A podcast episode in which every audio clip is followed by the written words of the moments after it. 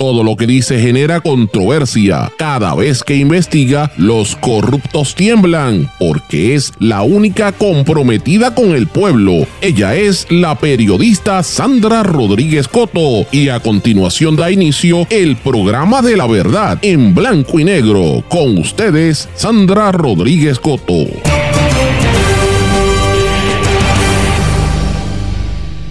Sigue el lío con los estorbos públicos en Caguas, pesquisa en Isabela y revista Forbes designa a Bad Bunny como el rey.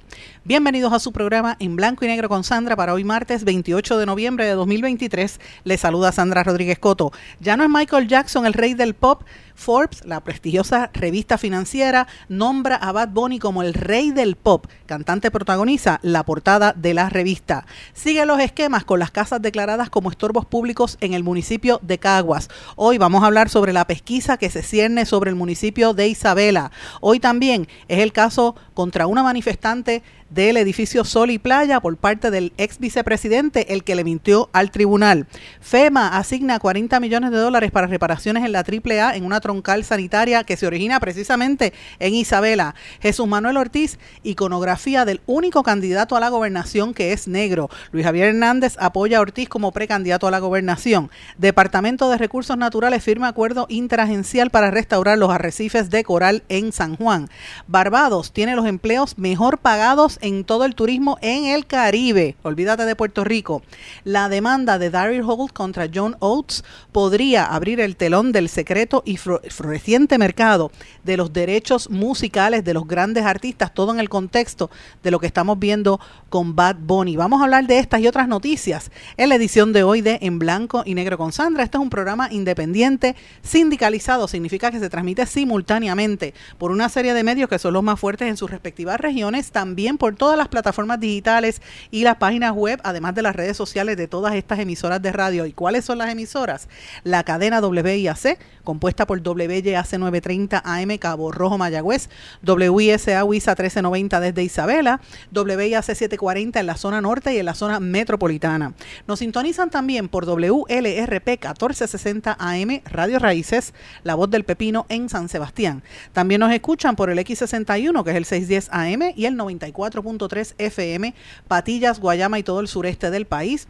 Además, desde Ponce nos sintonizan por WPAB 550 AM y ECO 93.1 FM que se escucha en todo Puerto Rico. También nos sintonizan por la plataforma digital mundolatinopr.com y todas las plataformas de internet de todos esos medios que les acabo de mencionar. Además de que una vez sale el programa al aire, está disponible en todos los formatos de podcast. Pero vamos de lleno con los temas para el día de hoy en blanco y negro con Sandra Rodríguez Coto.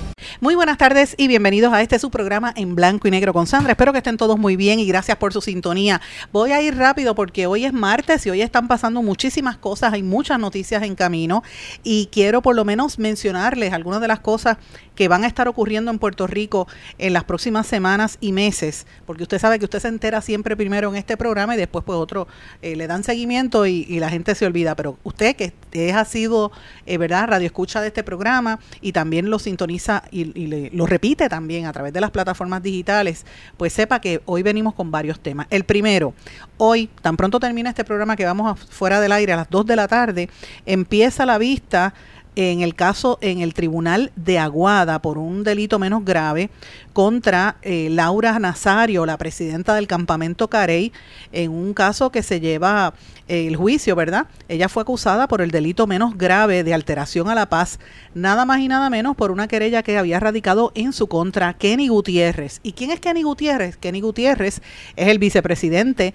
o el ex vicepresidente del condominio Sol y Playa, que fue la persona que amenazó a muchos de los manifestantes y fue la persona que por más de un año estuvo mintiéndole descaradamente al juez David Quiñones, diciéndole que iban a hacer construcciones, que iban a mejorar, etcétera, y no hacían nada de la orden que había mandatado el tribunal de que demolieran lo que estaba pasando allí en Sol y Playa.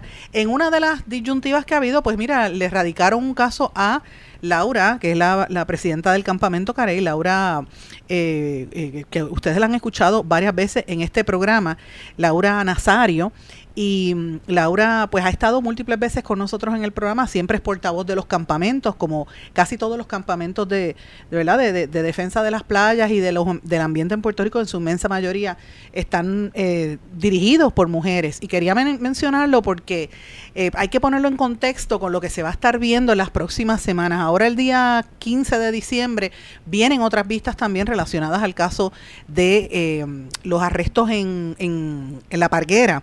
Así que hay muchas cosas que vienen en camino. Y yo solamente para recordarle a los que me están escuchando, quiero ponerle un poquito en perspectiva, porque ya estamos en la recta final del 2023 y es bueno que la gente recuerde que en lo que va de este año, 2023, los arrestos políticos que ha hecho el gobierno de Pedro Pierluisi han sido, eh, yo diría que sin precedentes, eh, recientes en, contra de manifestantes que protegen el ambiente. Y cuando yo digo sin precedentes recientes es que esto no, no compara. Yo creo que lo, más fuerte de arrestos que hubo aquí fue cuando la, salida de la Marina de Vieques, la cantidad de arrestos por manifestantes civiles, ¿verdad? Y, y gente que estaba protestando en Vieques y fuera de Vieques también. Ustedes recordarán que muchos cumplieron cárcel federal en aquella movilización hasta que lograron la salida de la Marina.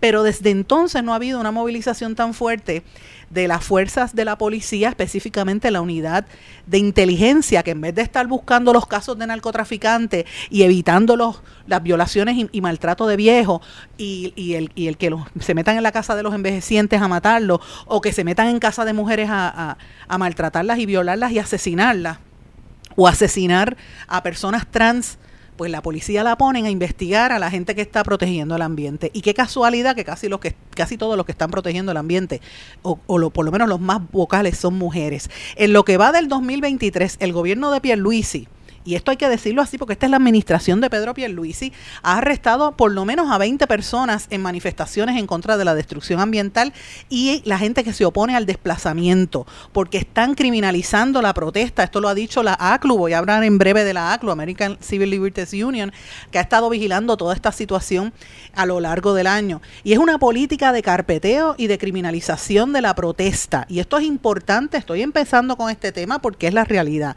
Se supone que la primera enmienda de la Constitución de los Estados Unidos de Norteamérica garantiza la libertad de expresión. Y si el gobierno de Pedro Pierluisi dice que es estadista y que quiere que Puerto Rico sea el Estado 51 o 52, lo que, lo que caiga, pues mire, tiene que cumplir con la, la, la enmienda de la Constitución que permite la libertad de expresión. Pero aquí lo que se ha establecido es un clima de represión y fomenta los arrestos y son arrestos políticos de quienes se, se, oponen a la destrucción. No arrestos de los políticos corruptos, eso los dejan para que los federales intervengan, porque aquí miran para el lado no es a los políticos corruptos, es a la gente que se tira a la calle. Y para darle un refresh, un recuerdo a toda la gente que está sintonizando, solamente le voy a mencionar algunos. En Vieques arrestaron a la muchacha Catherine Martínez el 8 de agosto del 2023, no causa en ese caso, una muchacha que junto a otras mujeres han estado liderando la lucha en contra del desplazamiento porque la isla de Vieques se la quieren vender a Brock Pierce y a, todas esas, a todos esos empresarios que se están quedando con la isla. Quedó en nada. En La Parguera hubo varios arrestos que todavía hay unas vistas que se van a ver ahora en enero y ahora en diciembre. Ahí estaba Sheila, eh, Michelle Mejía Luciano, que es la esposa de Eliezer Molina, Pedro Amengual Gutiérrez, ambos tienen 50 mil dólares de fianza, Iona Furniel Gómez, 200 mil de fianza, y Malaya Arroyo, creo que eran 75 mil, Francesca Vélez, 100 mil, eh, Juan Edil Rodríguez también le pusieron una fianza. Todos estos casos se van a ver ahora, pero en la última vista, ustedes recordarán que lo dijimos aquí, no salió eh, ninguno de ellos en los vídeos que presentó como evidencia la policía de Puerto Rico. Y los abogados de defensa dijeron que esa prueba exculpatoria no la hicieron disponible para la defensa. Entonces usted me va a decir si esto no es un contubernio entre el poder económico político y el poder eh, judicial de nuestro país. Claro, a los jueces le, los jueces pagan después con el aumentito de sueldo los contentan. El aumentito de sueldo de casi 25 mil dólares para los jueces del Supremo, imagínense, eso no se lo gana un mismo policía ni se lo gana un maestro en este país, pero ese es el aumento de sueldo para los jueces del apelativo, de primera instancia, de municipal y obviamente del Supremo. Increíble por demás. Aparte de estos arrestos que le mencioné de la Parguera y de Vieques, también está el arresto de la Colón en la Cueva del Indio, que eso fue en abril. El caso de eh, casos de Sol y Playa, que ahí mencioné, Yulmari Crespo Pavón, Miriam Díaz García, y José Ramos García. También están los casos de Aguadilla de Ángel Torres Rosado, José Sotobadillo, Denis Pilar Otero Hernández, María Fernando, eh, María Feliciano Rodríguez, Yamis eh, Elías Rosa y Joana Santiago Santiago. Todos estos son de la cueva en allá en, en, Aguadilla. Y también recordemos las manifestaciones que hubo sobre maestre, el tema de los maestros y la, el, que ahí estaba Eva Ayala, entre otros que los que fueron arrestados. Así que yo lo planteo porque es una política que se ha establecido y que es importante que lo vean. Hoy a las dos va a haber una vista, como dije, reitero, eh, una vez salgamos del área, así que no puedo darle más detalles de lo que se vaya a discutir. Esto lo tendré que traer mañana en el programa, pero es el caso de eh, eh, la alteración a la paz, que es un delito menos grave, radicado por Kenny Gutiérrez, el ex vicepresidente de Sol y Playa, contra Laura Nazario, que es la presidenta del campamento Carey. Y ese es uno de los temas que yo quería traer porque es un tema importante. Fíjense que cuando nosotros trabajamos este, este asunto de la cantidad de los arrestos que, que se han dado en Puerto Rico, una de las cosas que yo mencioné en aquel momento, entrevisté a los portavoces de Kilómetro Cero, que es una organización que lleva anotando todas las veces que han habido agresiones de policías y, y cómo no se cumple con el acuerdo este de para evitar la violencia de la policía, no pasa nada. Y también entrevisté al amigo Arraiza de la American Civil Liberties Union, la ACLU. ACLU es una organización que se dedica toda la vida a, defender los derechos civiles en Estados Unidos y en Puerto Rico. Yo lo digo abiertamente porque me gusta también ser transparente. Este año la ACLU tuvo un triunfo extraordinario porque lo, llevaron un caso en el cual yo era una de las demandantes.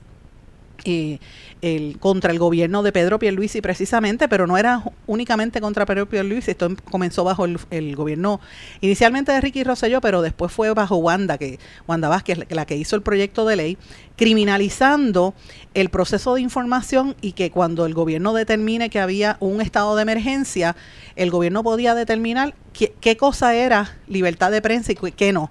¿Sabe? Que el, que dijera algo que al gobierno no le gustara lo podían meter tres años de cárcel con el pretexto de que esa persona estaba difundiendo información incorrecta o falsa, lo cual es una violación de los derechos eh, civiles y la libertad de prensa. Y ese caso lo llevó el, la ACLU en el Tribunal Federal, ganamos en el Tribunal Federal, fue apelación y también se desestimó esa apelación de parte del gobierno.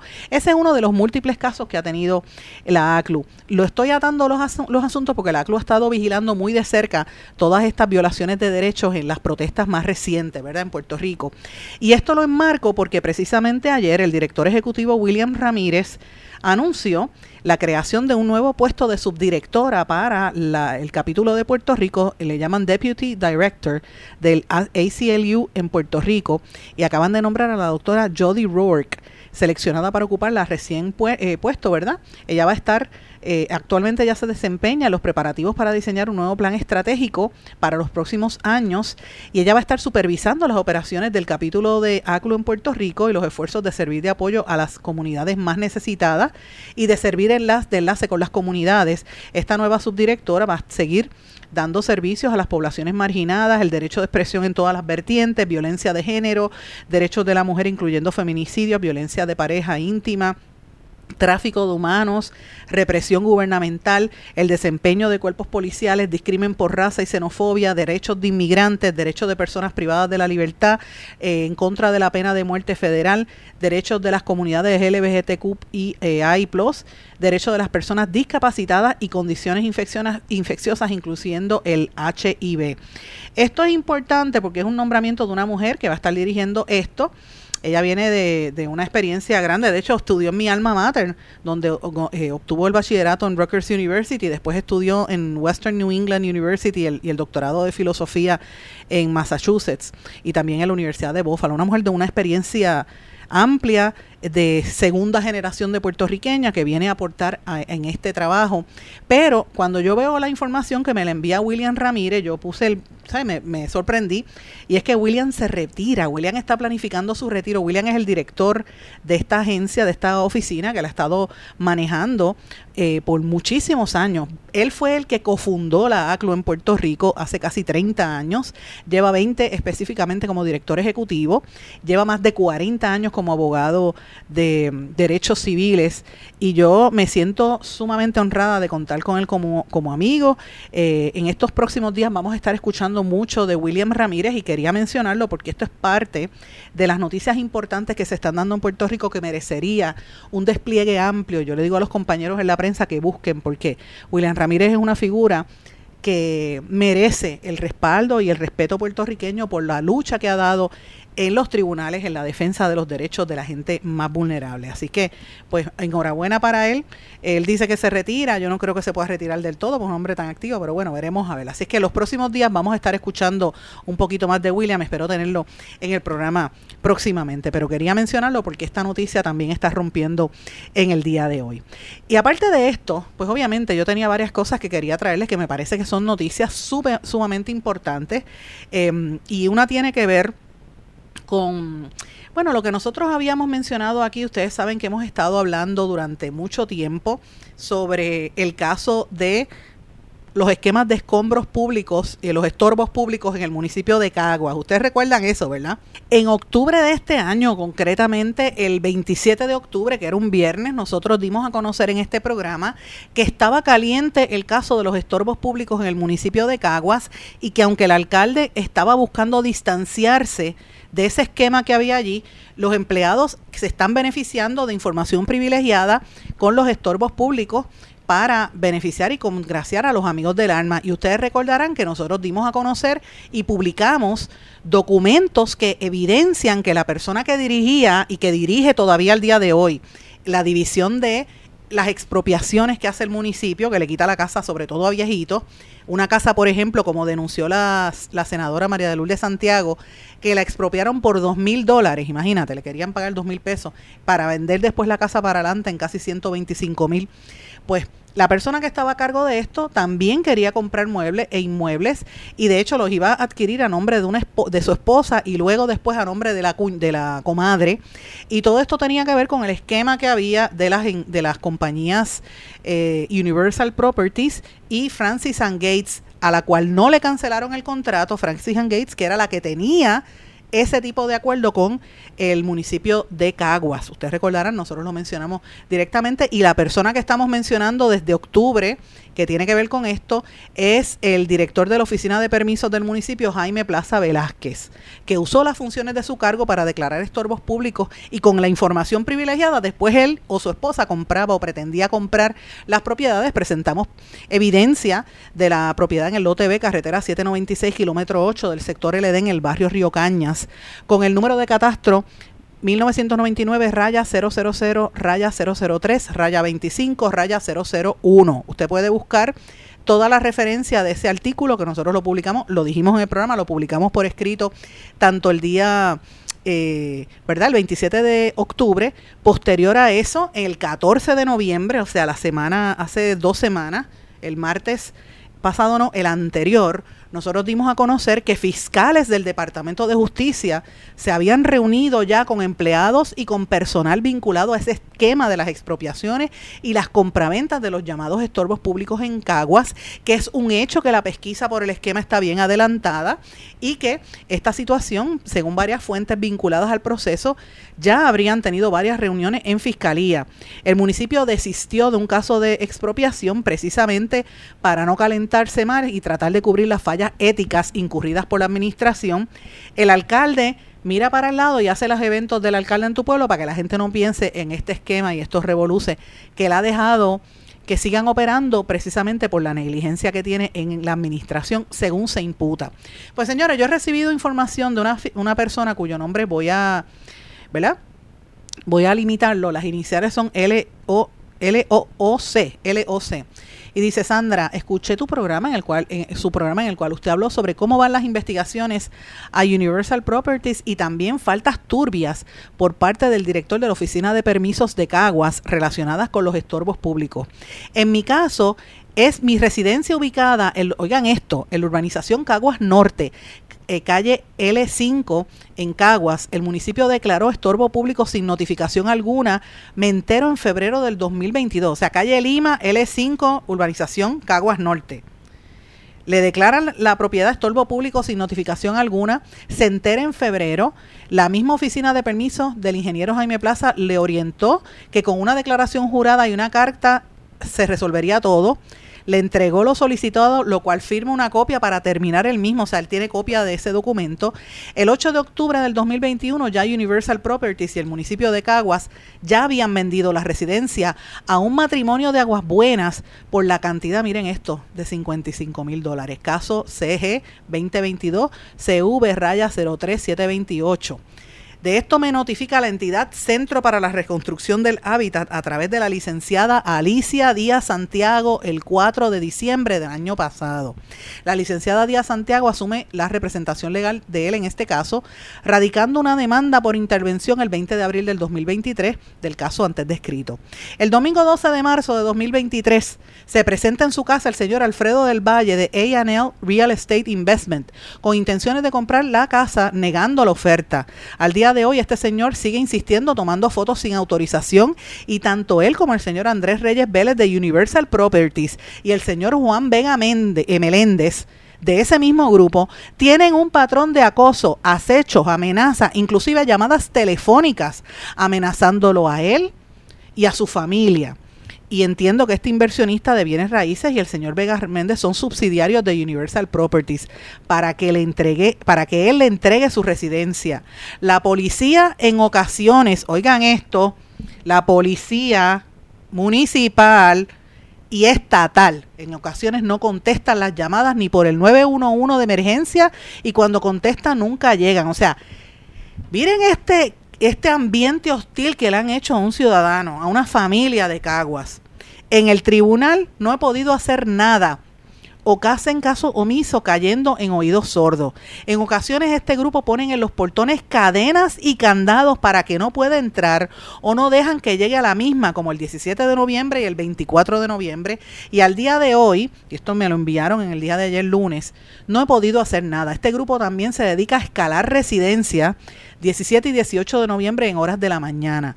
El 4 de noviembre se presenta a mi casa de nuevo Alfredo del Valle alegando una orden de desalojo, la cual nunca recibí notificación alguna del tribunal o de la policía. El tribunal no tiene conocimiento de dicha orden en la cual se presume que el inversionista pudiese haber vendido la residencia por segunda ocasión y o otras residencias en el área. Solicito cualquier ayuda de momento ya que nos sentimos en peligro por actuar de este grupo. Eh, yo le voy a decir a la persona que me escribió, yo tengo sus contactos, yo me voy a encargar de hablar con usted. Eh, y lo dije públicamente porque esto es un paliativo y es una información porque el municipio de Caguas escucha este programa y lo graba. No me quieren dar entrevista porque tienen miedo de que nosotros le vamos a hacer las preguntas. Y no quieren hacer entrevistas con este en este medio, porque nosotros sabemos quiénes son los que están en el esquema. Pero nosotros sabemos también que las autoridades están pendientes y la fiscalía. Y aquí yo estoy retando y estoy exigiendo públicamente al secretario de Justicia que asuma responsabilidad. Si a esta persona residente de Caguas, cuyos datos tengo en mi poder, que está denunciando esta situación, el patrón de acoso, si a esta persona le sucede algo, a él o algún miembro de su familia, la responsabilidad lo vamos a apuntar a la fiscalía por no actuar a tiempo. Y en segundo lugar, al municipio de Caguas, alcalde William Miranda Torres. ¿Cómo es posible que se permitan esta, este tipo de amenazas cuando no hay tal eh, proceso de, expropiación y cuando se supone que el alcalde le había cancelado el contrato a Universal Properties. Esa es la pregunta que nos tenemos que hacer nosotros. ¿Cómo es posible que estas cosas se estén dando en el municipio de Caguas, señores? Y si eso es aquí, imagínense lo que está pasando con otros lugares. Estamos hablando de unas personas adultas, no estamos hablando de viejitos. Imagínense cuando se le toque un viejito que no tenga la posibilidad de defenderse el abuso que se está cometiendo en nuestro país con este, este esquema de los, eh, ¿verdad? De los estorbos públicos, mal llamados estorbos públicos, que son ya comprobados, lo hemos comprobado un negocio y nos consta que Fiscalía está investigando. Ya es hora de que actúen porque es un abuso lo que está pasando. Y no es solamente ese municipio, la senadora María de Lourdes Santiago, que yo sé que investigó esto públicamente, le voy a pedir, la voy a llamar ahora tan pronto salga del aire, para que le dé seguimiento a este asunto, porque esto es bien peligroso y estamos hablando de la seguridad de personas. ¿Dónde está la policía? respondiendo a esto. Ah, pero sí, yo estoy segura si esa gente le monta un piquete allá al municipio, que aquello allí se llena de policía. Ah, pero cuando van a, a amenazarlos de noche, no pasa nada. Eso es para que usted vea lo que está pasando. Aquí el alcalde de Caguas debe dar cara y debe dejar de estar haciendo tanta propaganda y gastando dinero y que diga la verdad. Voy a una pausa. Regresamos enseguida. Esto es En Blanco y Negro con Sandra Rodríguez Coto. Esto es En Blanco y Negro con Sandra Rodríguez Coto.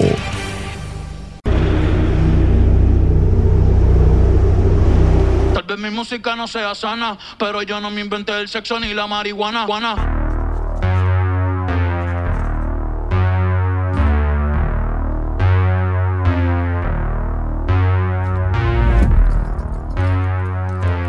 Regresamos en blanco y negro con Sandra. Esa música que escuchan es la canción Vaticano, no con V, sino con B. Vaticano, que es una eh, nueva versión de la película Nosferatu, interpretada y actuada por este fenómeno que se llama Bad Bunny.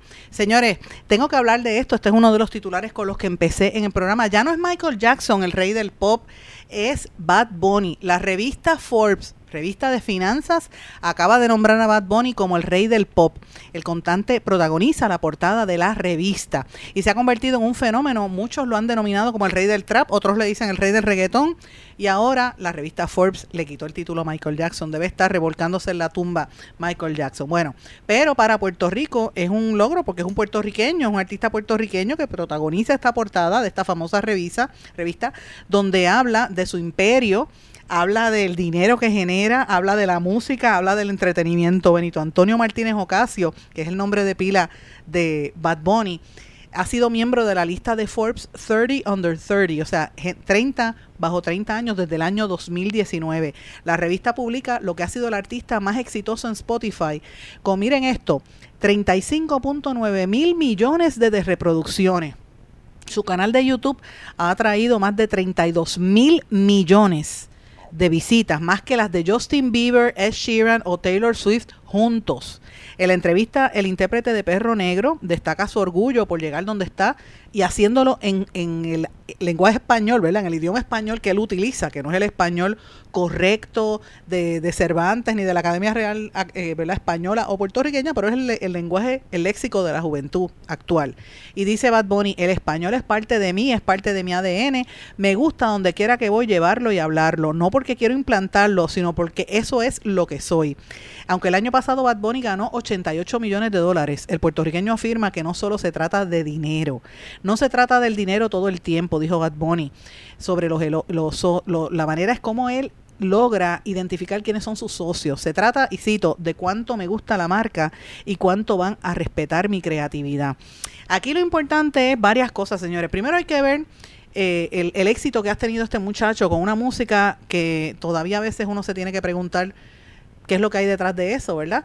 Las actuaciones, la forma en que él se expresa, tan en muchas en ocasiones degradante, eh, eh, tildando de perras a las mujeres, ¿verdad? Y cosificando, eh, sexualizando a la mujer, ¿verdad? Pero por otro lado, utiliza su plataforma para llamar la atención de asuntos. Ustedes recordarán el año pasado cuando hizo el, el, el documental del apagón, con la amiga Bianca Graulao y los amigos de, de, allí de, de Puerta de Tierra que hicieron ese documental para aprovechar esa experiencia que él tiene y esa, ¿verdad? esa exposición para que el mundo se entere de lo que está sucediendo. Así que Bad Bunny en, ese sentido tiene una conciencia de mercadeo y a la misma vez de política bien interesante porque ha logrado atraer gente a, a que conozca lo que está pasando en Puerto Rico. Bad Bunny, ustedes saben, lo he dicho muchas veces, yo lo he contado, lo conocí durante el verano del 2019 en las protestas que se llevaron a cabo contra Ricky eh, Rosselló y de hecho fue una de las voces junto con Ricky Martin que pidieron que se, que se fuera el exgobernador.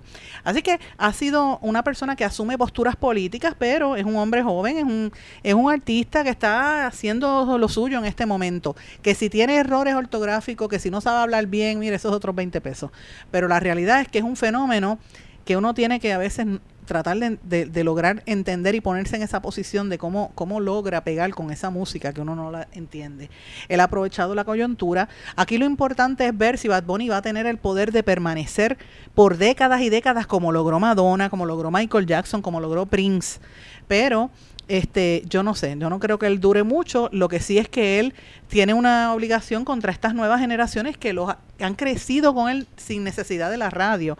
Ha sido también a través de las plataformas. Así que traigo este tema porque es una noticia importante que está surgiendo de un puertorriqueño con los con sus luces y sus sombras y lo enmarco en unas controversias que están ocurriendo ahora en el mundo de la música, que es importante que nosotros aquí lo tengamos muy presente. Tiene que ver con el contenido de la música y las composiciones de los artistas. Yo no sé si ustedes recuerdan este éxito, que es ochentoso, los de mi generación pueden escucharlo y posiblemente se acuerden de esto.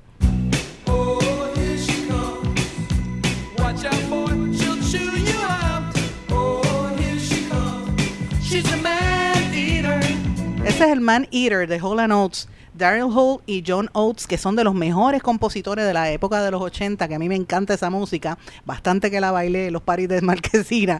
Pues mire, resulta ahora que Daryl Hall acaba de demandar a John Oates en lo que podría abrir el telón del secreto y floreciente mercado de los derechos musicales. ¿Y por qué este caso es importante? Esto lo está trayendo eh, tanto Forbes como Axios y varios medios en los Estados Unidos. Miren, señores, todo esto tiene que ver, estas demandas, con el crecimiento de la transmisión de la música, junto con el aumento de las oportunidades de licencias en programas de televisión, películas y videojuegos. Y todo esto está haciendo que aumente el valor de poseer los derechos de las canciones, convirtiéndolas en inversiones y unas inversiones muy atractivas, que ya no es tanto como antes que tú firmabas un artista y ya ahora, por eso es que Bad Bunny es un fenómeno tan grande, o sea, señores, cuando usted habla de, por ejemplo, una figura como Bad Bunny o como Rosalía, por ejemplo, pero mire, eh, o la misma Shakira con todos estos éxitos que ha tenido, en el caso de Bad Bunny, 32 mil millones de visitas en su página, ¿usted sabe lo que es eso?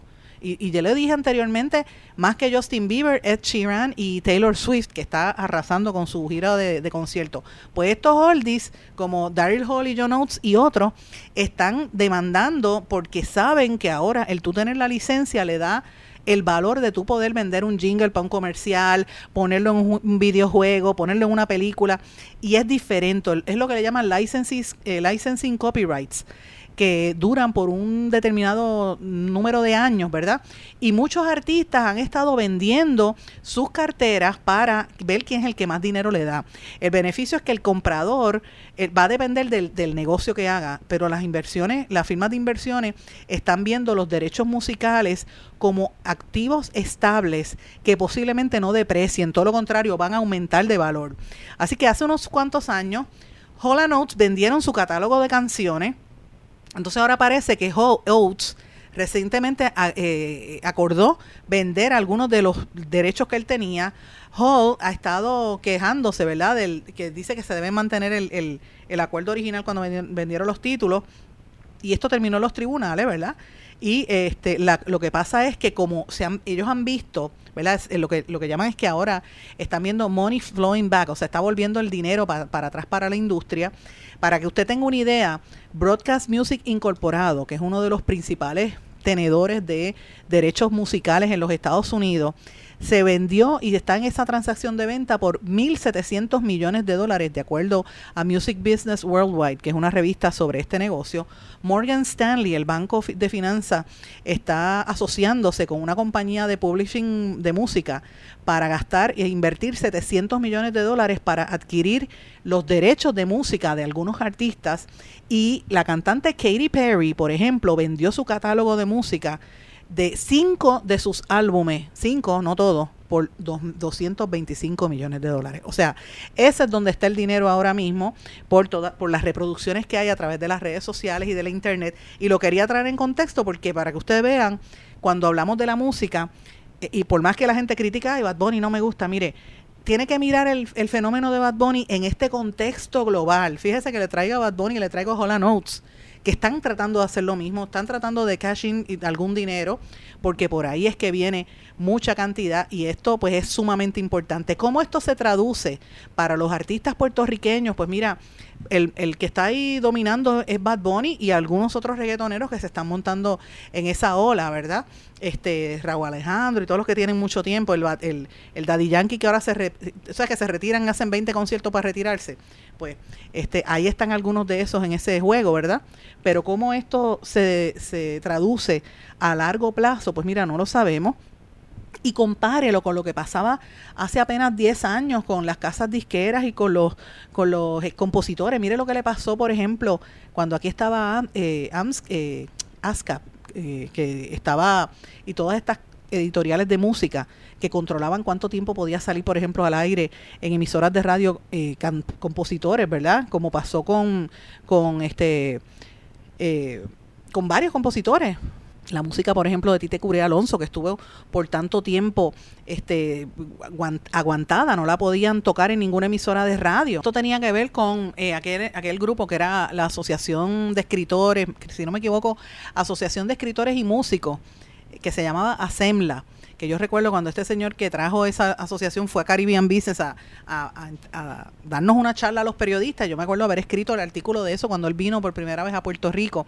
Y él cogió, le pagó a todos los compositores y se quedó con todas esas carteras musicales. Y por años esa música no se podía tocar en la radio, hasta hace poco que vino la de Tite Curea a, ¿verdad? liberalizar algunas de su música y así otros compositores. algo parecido podría estar pasando con... eh, con el topo y la música del topo. Así que estos son temas que son importantes porque recuerden también que más allá del aspecto artístico, la música es un negocio y tiene detrás pues millones de dólares detrás de todo esto. Así que con las plataformas digitales esto plantea un cambio en la forma en que la, gente recibe la música y la consume. Así que les expliqué todo esto en el contexto de lo que está sucediendo con, con Bad Bunny. ¿Qué usted opina al respecto? Yo espero que usted me conteste. Voy a mirar los comentarios en la página de Facebook de WIAC, pero también me puede escribir a través de, la, de todas las plataformas Facebook, Twitter, Instagram, LinkedIn o en nuestro correo electrónico en blanco y negro con Sandra arroba gmail.com. Cuando regrese de la pausa voy a hablar de política porque sé que están esperando que hable de política un poquito, así que voy a hablar del Partido Popular y de otros asuntos a nuestro regreso de esta pausa. Esto es En Blanco y Negro con Sandra Rodríguez Coto.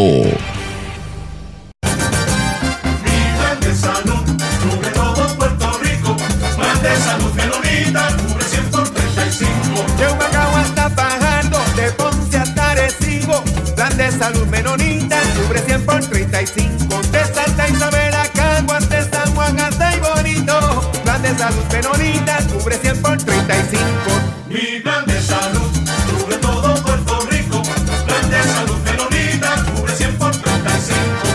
Quites el dolor de cabeza con sus obligaciones de contabilidad con los servicios que presta Villalba y Villalba Company. Directo, personal y con sensibilidad humana. Lo que se busque un verdadero asesor de contabilidad para todo tipo de servicio de contabilidad, pago de IBU, pago de nómina, informes trimestrales y anuales y otros. Ofrecen servicio directo personalizado. Villalba y Villalba Company. Para orientaciones, su teléfono el 939-336-5774.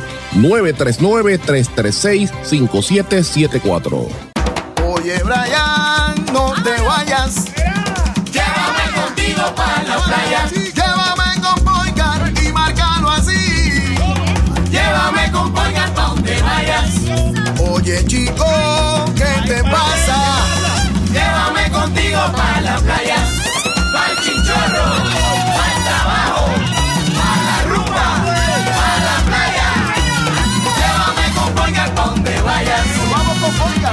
Legisladores, no al proyecto del Senado 258. Este proyecto de ley 258 tiene una enmienda que permite a las farmacias realizar pruebas de laboratorio. El laboratorio es el único lugar autorizado en ley para la realización de pruebas y reportar resultados. El laboratorio clínico lleva controles específicos para ofrecer resultados exactos en los que puedes confiar para el cuidado de tu salud. No te arriesgues por la salud de todos. Dile no a la enmienda que permite la realización de pruebas de laboratorios en las farmacias. Legisladores, voten no al proyecto del Senado 258. Mensaje de la Asociación de Laboratorios Clínicos de Puerto Rico. Esto es En Blanco y Negro con Sandra Rodríguez Coto. Y regresamos a esta parte final de En Blanco y Negro con Sandra. Y bueno, como les dije antes de irnos a la pausa, voy a hablar un poquito de política porque sé que están esperando que haga algún comentario sobre la noticia que dio a conocer ayer Jesús Manuel Ortiz, que ya se lanzó formalmente como el candidato a la gobernación por el Partido Popular Democrático, lo que prevé que va a haber una primaria en el PPD. O sea, va a haber primaria en el PNP entre, entre Pierluisi y Jennifer González. Va a haber primaria en el proyecto Dignidad entre el doctor César Vázquez y Adanora Enrique. Y va a haber primaria en el Partido Popular Democrático entre Jesús Manuel Ortiz y este el que era secretario de Hacienda Zaragoza, el, senador Zaragoza. Eh, en donde único no va a haber primaria es en la alianza que para votar lo que ellos están promoviendo es un voto mixto, que usted vote una sola cruz bajo el PIP, si es pipiolo, y entonces cruza y le pone una X a Ana Irma como comisionada residente.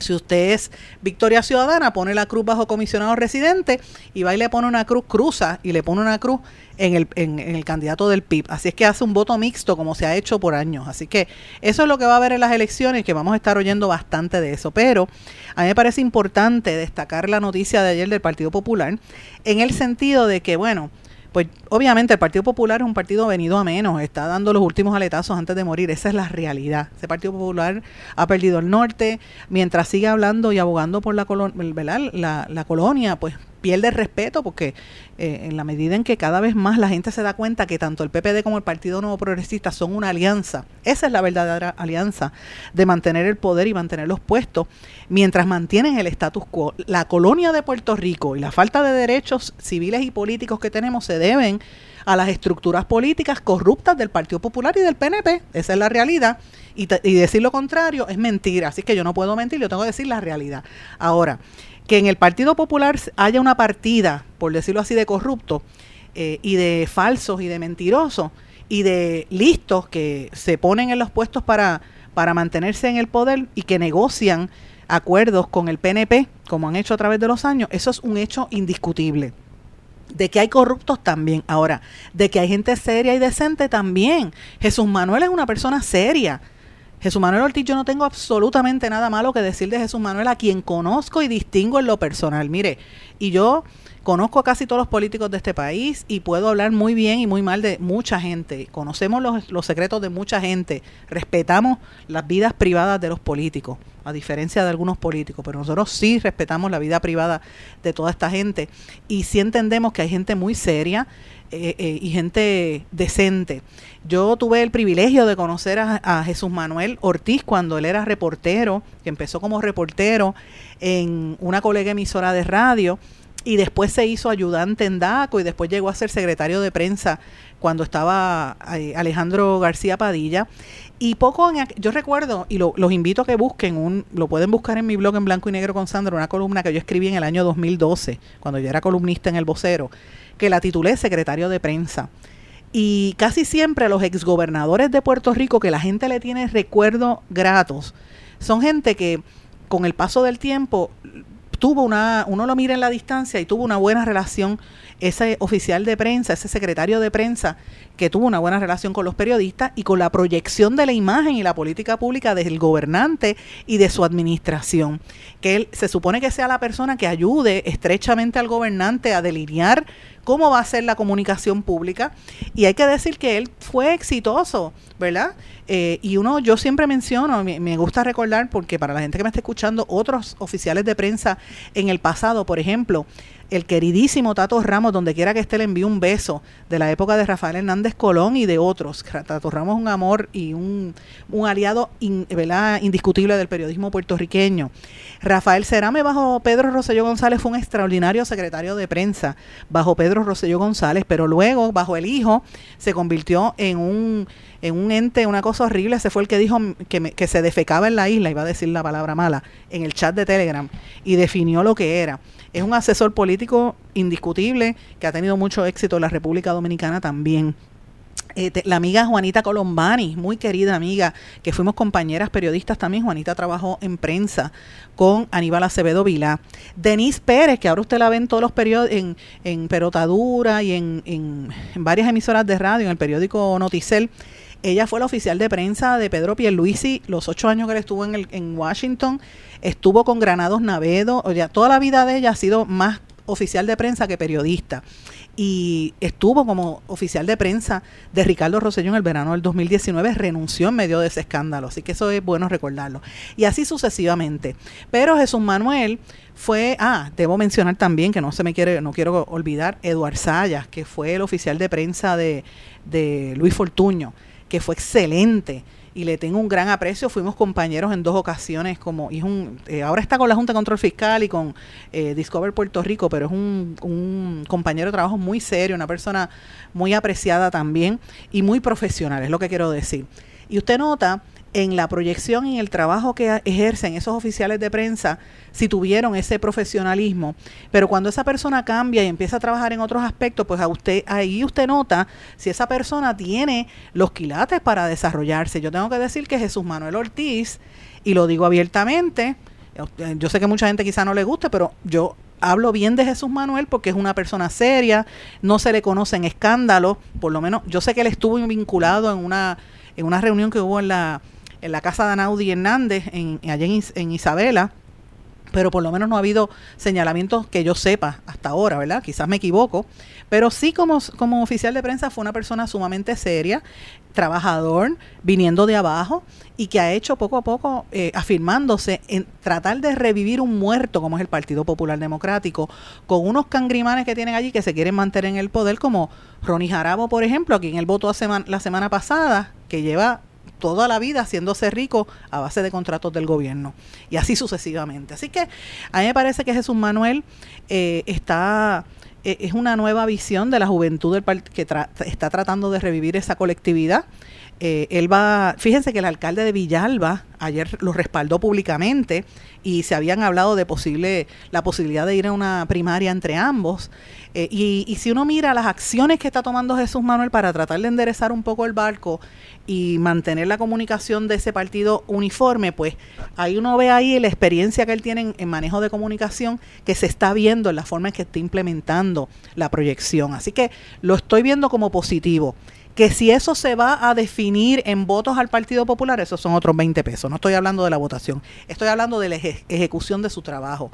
Ahora, es, es imposible no incluir en este análisis el hecho de que Jesús Manuel es el único candidato negro que va a haber en esta papeleta para la gobernación, no para comisaría reciente, porque ahí está Naima Rivera Lacén y también está este eh, bueno, Ada Rosa, Ada, eh, si ella gana la primaria, Ada Enríquez de, del proyecto Dignidad, pues sería una mujer negra también en la posición a la gobernación, si es que ella se asume como tal, pero ella evidentemente lo es.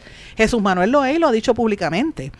Y, me parece que él apela a una, como, como bien decía Daniel Nina, a, a unos grupos, a mujeres jóvenes, grupos heterosexuales, también posiblemente a sectores eh, afrodescendientes. Y a mí lo que me parece eh, que es importante, que él está destacando aquí, él no es de los blanquitos que viene de, de la casta, como por ejemplo el hijo de, del el nieto de Hernández Colón. Él no es de ese grupo como le dicen peyorativamente los blanquitos, y lo tengo que usar ese término porque es así como le llaman. Él, es, él viene de abajo, viene de un campo, o sea, y, y, yo creo que ese mensaje lo va a tener que proyectar versus una figura como Pedro Rosselló, eh, como, como Pedro Pierluisi, que viene desde la época de, de, antaño, de la, de la aristocracia de este país política, que se ha hecho millonaria a través de contratos de gobierno como hizo su padre a través de los años, y él mismo también en todas las posiciones políticas. Jennifer González, que toda su vida ha vivido del gobierno también, no tenía herencia, su dinero lo hizo a base de, de la situación política y así sucesivamente. Así que vamos a ver qué se va a invisibilizar y qué se va a decir de esta contienda electoral, pero a mí me parece sumamente importante esto. Ya el gobernador dijo que le daba la bienvenida a esta controversia eh, y a esta posible competencia entre ambos. Y a mí pues me parece interesante esta, esta situación. ¿Qué, ¿Qué postura va a asumir él? Pues veremos a ver. Irá a primaria porque Zaragoza sigue amarrado ahí. Zaragoza yo creo que no tiene nada que, nada que buscar. Y reafirma un poco, ¿verdad? Zaragoza, esa esa visión de antaño del Partido Popular. Ahora, el hecho de que Jesús Manuel sea joven no necesariamente significa que él representa la, el cambio, ¿verdad? Total, porque si la mentalidad es como la de Alejandro García Padilla, pues estamos fritos. Ahí, ahí el país, el Partido Popular se echabó. Pero a mí me parece que va a ser bien interesante cómo él se va a proyectar ante la alianza, ante un Juan Dalmau muy con experiencia en estos temas, ¿verdad? Y con lo que vaya a suceder de los próximos meses con los demás candidatos, el que salga electo de las demás contiendas. Así que creo que se está poniendo bien interesante este proceso y pues lo quería plantear como parte del análisis. Antes de terminar, quiero mencionar otra cosa este, que quiero también dejar meridianamente claro. Nosotros tenemos en nuestro poder una información de que está eh, concentrándose una serie de pesquisas que se están llevando a cabo en el municipio de Isabela, ese es otro bastión popular, así como el de Caguas. eh, El Partido Popular tiene muchos líos, porque tiene líos en Mayagüez, tiene líos en Ponce, tiene líos en Aguadilla, tiene líos en Isabela, tiene líos en Caguas, o sea, varios municipios. En el caso de, de Isabela, yo sé que el alcalde y la mamá del alcalde escucha este programa, así que me imagino que me estará llamando después que yo enganche, pero la información que tenemos es que hay una, una pesquisa sobre lo que está pasando allí, hay una serie de quejas eh, de, le- contra legisladores municipales y eh, acusaciones que se están haciendo de parte y parte entre legisladores municipales y el municipio eh, con las cobros de verdad de los tickets y las cosas que dan en el municipio entre otras cosas. Eh, yo sé que el, el sobrino de Aníbal Acevedo Vilá que tiene contratos con Aguada, Aguadilla, Isabela, Ponce, Caguas y el Consorcio del Noreste, eh, Aguadilla, está tratando de hacerlo. Yo me refiero a Jorge a Jos- eh, eh, Herrero, el del podcast este de Puestos para el Problema con, con, con Jonathan Lebrón Ayala. Pues Herrero tiene todos los contratos para el manejo de las redes y de la y de la imagen, ¿verdad? De estos municipios. Yo sé que él va a tratar de, de detener parte de lo que o, contrarrestar esto que estamos diciendo, pero cuando yo me paro detrás de un micrófono yo tengo documentación, así que lo que viene para Isabela eh, está fuerte y para esa zona. Eh, lo ato a una información que acaba de salir también que FEMA confirmó que está anunciando, eh, está designando eh, la cantidad, creo que son de cerca de 40 millones de dólares para las reparaciones de una troncal sanitaria que se origina en Isabela, que ustedes recordarán en este programa hace unos meses, nosotros denunciamos y pusimos al aire precisamente a Iona Furniel, que después fue arrestada en La Palguera, una de las jóvenes manifestantes, junto con otra gente que fueron los que denunciaron la, las descargas sanitarias en la playa de Isabela. Y después el alcalde vino a este programa a reaccionar. Pues mire, se anunció que FEMA va a a- acaba de designar 40 millones de dólares para reparar esa zona. Ahora, una cosa es ese tema, ese proyecto ambiental, y otra cosa es el proyecto de y, la, y las, la- las alegaciones que hay de una serie de, de irregularidades cometidas por legisladores municipales. Así que estamos investigando esa parte de los legisladores municipales y como dije, por más dinero que inviertan en propaganda, como van a hacer a través de las redes el sobrino de, Aníbal Acevedo Vila, eh, es evidente que lo que de lo que va a pasar en esta zona, pues eh, es importante y estamos conscientes de las investigaciones que se están llevando a cabo eh, tanto en Isabela como en Aguadilla. Lo de Aguadilla bajaron un poco la diapasón, pero todavía está ahí, así que pendiente a lo que va a suceder en esa zona. Mis amigos, tengo que irme, no tengo tiempo para más, pero no sin antes quiero darle las gracias a todos ustedes por el apoyo, pedirles que estén en sintonía pendiente a nuestras redes porque vamos a darle seguimiento a estos temas y nos volvemos a encontrar mañana en otra edición más de En Blanco y Negro con Sandra. Que pasen todos muy buenas tardes. ¿Se quedó con ganas de más? Busque a Sandra Rodríguez Coto en las redes sociales y en sus plataformas de podcast, porque a la hora de decir la verdad, solo hay una persona en la que se puede confiar, Sandra Rodríguez Coto, en blanco y negro.